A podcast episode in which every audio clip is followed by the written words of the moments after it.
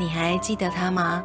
二零零三年的四月一号，香港的天空下着小雨。虽然这一天是愚人节，但是老天却开了一个不好笑的大玩笑。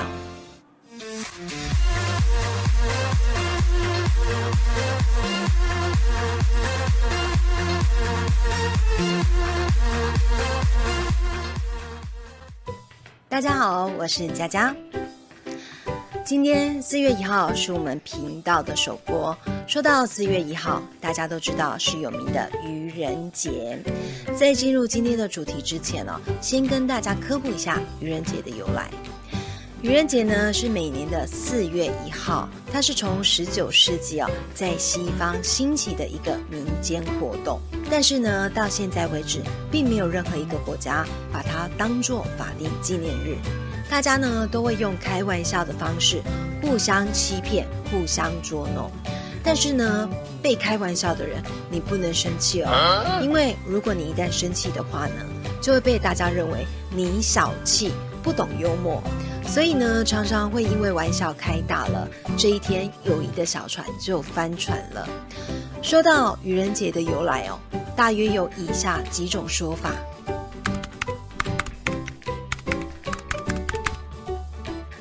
一五六五年，法国国王查理九世颁布法令，改以一月一号为新年的开端，改变了过去以四月一号为新年的传统。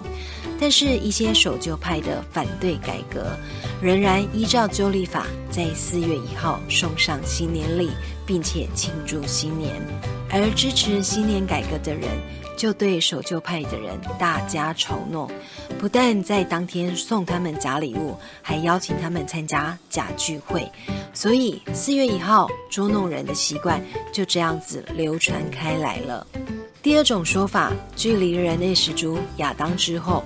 大约一千六百五十年间，上帝以大洪水要毁灭世界，诺亚当时就打造了一艘大船，就是大家知道的诺亚方舟。当时他保全了一家大小，还有陆地上的各种生物。但是在洪水还没有消退的时候，诺亚就放出了一只白鸽，要去探求陆地，结果徒劳无功。由于这一天是四月一号，所以。后人就认为，在这一天去做一些事情，没有成功或是没有结果，就像是这只白鸽一样，徒劳无功，实在有够愚蠢。所以四月一号就成了愚人节。第三种说法，根据古罗马文献记载，罗马在每年的四月初都会举行漫江会的活动。有一年，曼江会的主神色雷斯的女儿普洛塞庇娜。在极乐园采水仙花的时候，遇见了冥府王普鲁托，结果两个人一见钟情，互相示爱，普鲁托就娶了普洛塞庇娜作为冥府的皇后。当他们两个人要返回地府的时候，普鲁托就要地府的鬼怪发出嗤嗤的笑声，并且用来捉弄色雷斯，结果色雷斯果真被愚弄了。因此，罗马人便以每一年的四月一号曼江会作为愚人节。所以，到了四月一号，在这一天做的一些事情，常常会被人家当作是开玩笑。因此呢，千万别在这一天告白哦，不然呢，人家会以为你是在开玩笑，在捉弄他，说不一定还没有萌芽的爱情就从此居居了。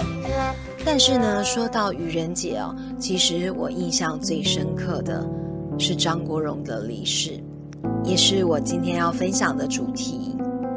因为一代巨星张国荣在这一天选择用跳楼自杀的方式结束他辉煌的一生。当时呢，消息一出来的时候，很多人都觉得这个是愚人节的一个玩笑，但是没有想到张国荣在这一天。真的跟大家开了一个大玩笑。Oh no！在这边跟大家简单介绍一下我们的故事主角张国荣。张国荣是已故的香港男歌手，他同时也是一位演员兼作词作曲家，是当时香港流行乐坛跟影坛辉煌时期的天王巨星以及指标性人物。同时也是华人世界流行文化中最具有影响力的人物之一。他出生于一九五六年的九月十二号，原名张发宗，生于香港九龙。由于他排行第十，所以又被称为“十仔”。根据他香港的初中同学所描述，在中学时期已经改为张国荣，所以这是他的本名，不是艺名哦。他从小就非常的聪明，在小学的时候就曾经获得两届的英国诗词朗读冠军，可以用很流利的英文朗读莎士比亚的原文。在他十三岁的时候，被家人送往英国念书，结果没有多久就取得了英国高级程度会考的 A 级成绩。这是什么概念呢？就像十三岁去考取国外的大学联考。结果考到了顶标的意思，因此非常的厉害。他在求学的时期就是学霸一枚，在大学时期还因为成绩优异而领取奖学金。也因为他从小就长相俊美，加上爱唱歌，因此在一九七七年的时候参加亚洲业余歌手大赛，一举就拿下了香港区的亚军，然后正式出道。而他也因为帅气俊美的外形和实力的歌喉，很快就在演艺圈发光发热。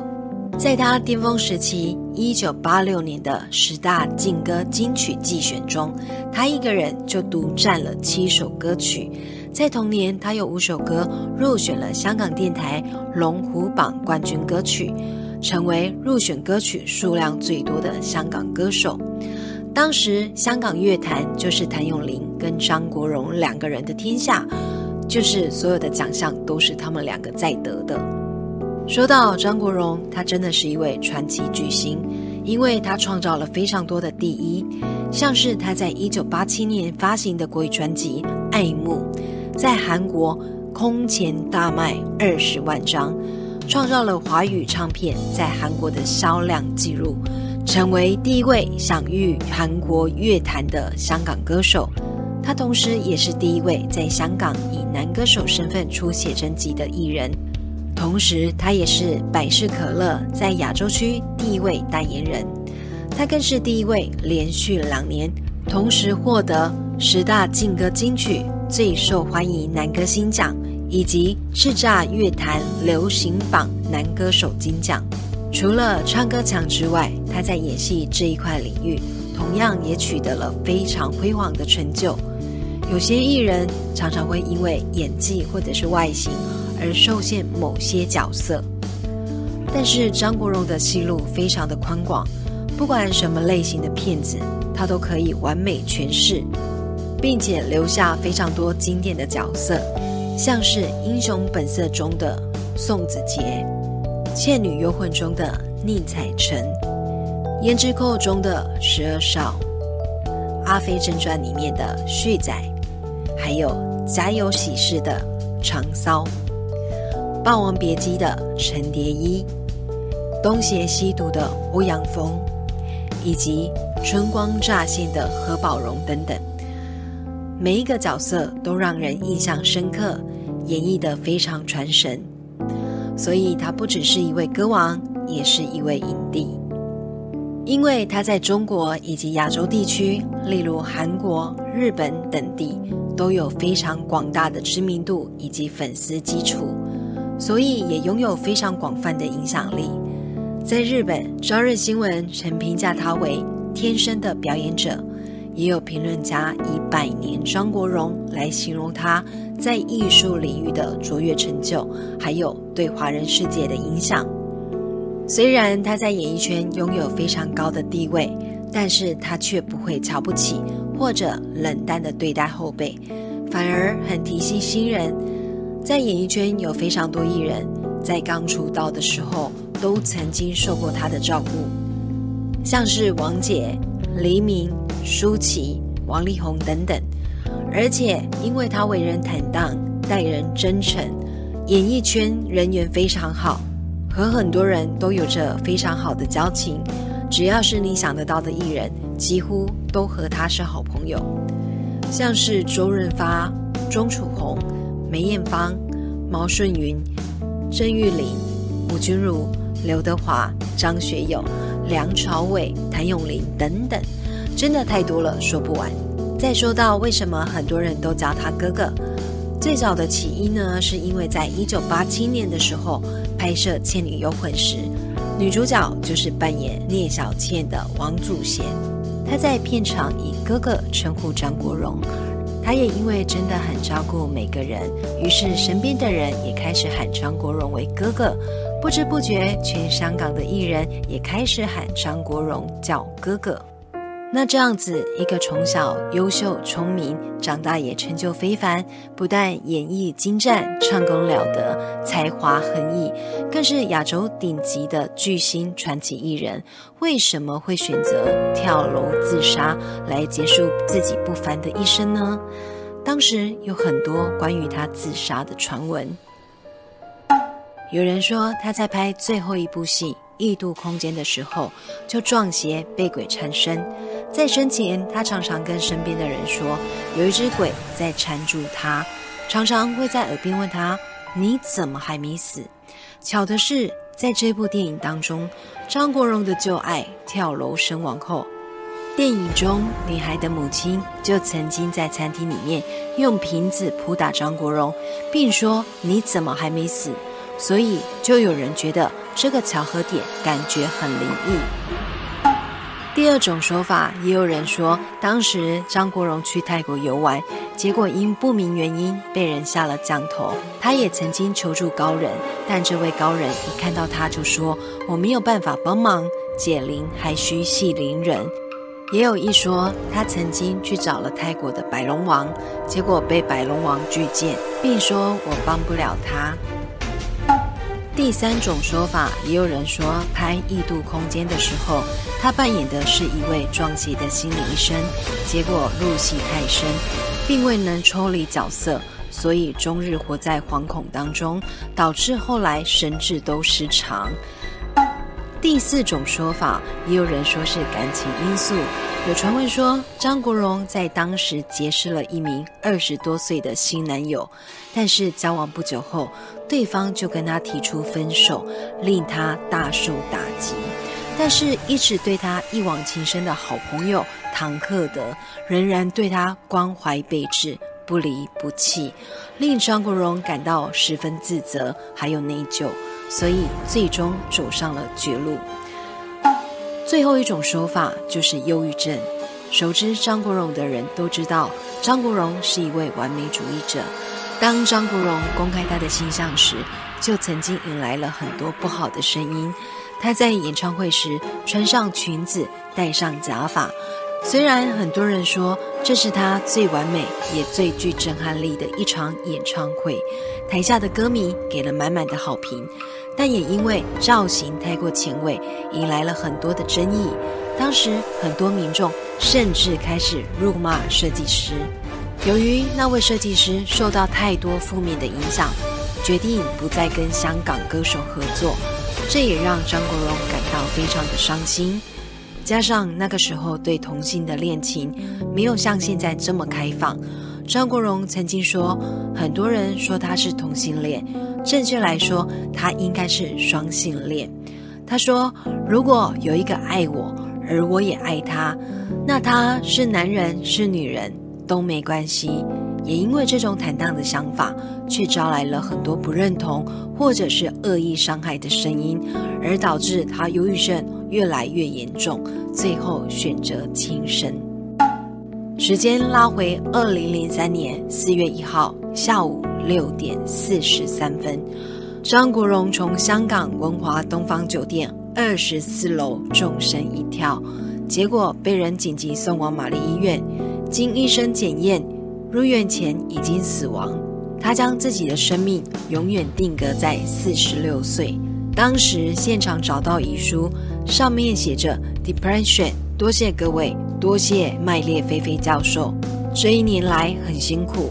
不能再忍受，多谢糖糖，多谢家人，多谢肥姐。我一生仍无做坏事，为何会这样？最后署名 Leslie。张国荣坠楼前，他约经纪人陈淑芬在文华东方酒店的大堂咖啡室见面，并说：“我想趁这个机会看清楚一下香港。”当时陈淑芬觉得有异常，马上赶往了目的地，结果等了很久都没有看见他，于是又打电话给张国荣。张国荣告诉陈淑芬说：“你走出酒店外面等我，很快就会看到我了。”结果没多久，经纪人陈淑芬就亲眼看到张国荣在自己面前坠落。后来，陈淑芬在采访的时候证实，张国荣罹上了忧郁症，并且努力治疗当中，但是没有想到还是因病情失控而离世。陈淑芬向媒体表示，她得病的时候自己并不知道，直到这个病后来有了一些病态的反应，你无法想象她是多么希望自己能够好起来。她一直在看医生，她没有办法接受她有这个病的事实。因为他什么都有了，现在选择自己喜欢的工作，怎么这样一个人会有抑郁症呢？其实连张国荣自己也曾经说过：“我怎么会忧郁呢？我又有钱，又有这么多人疼爱我，我又这么开心。”而真正的死因，后来由张国荣的大姐张绿萍出来证实：张国荣的死跟感情还有事业并无关系。是因为张国荣患有严重的抑郁症，他说有一位医生写了四张纸解释给他听，说抑郁症在医学上分为两种，一种是生理上的，一种是心理上的，就是大家熟知的原因，像是工作、家庭、感情不顺，然后造成心理上失落或是压力太大，最终导致患上忧郁症。但是张国荣的病是属于第一种先天性抑郁症，医生说治不好，因为没有有效的治疗方法。这种抑郁症是因为头脑分泌的化学物质不平衡，会使人感到很痛苦。病情严重的时候会整夜失眠，直冒冷汗，手还会不停地颤抖，以及胃酸倒流的症状，即使吃药也无法缓解，所以没有有效的治疗手段。生理上的抑郁症只能靠自己的意志力去抵抗。在被这种抑郁症折磨几年之后，无法忍受痛苦的张国荣还是选择离开这个世界。在这边跟大家说明一下，忧郁症跟抑郁症是一样的，只是因为地方翻译的不同，所以台湾大多称为忧郁症，而中港澳一般称为抑郁症。张国荣离世已经十九年了。虽然他的离开让很多人感到错愕跟惋惜，但是不可否认的是，他曾经带给我们非常多欢乐且美好的回忆。虽然短暂的结束他辉煌且传奇的一生，但是我相信善良又优秀的哥哥一定会在下一个轮回或者是另一个世界过着幸福快乐的生活。敬我们最爱的哥哥张国荣。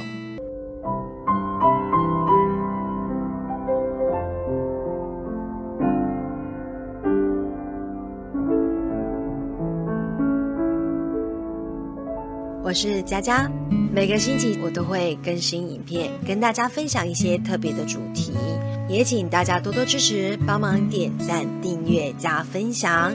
我是宠妃佳佳，我们下个礼拜见喽，拜拜。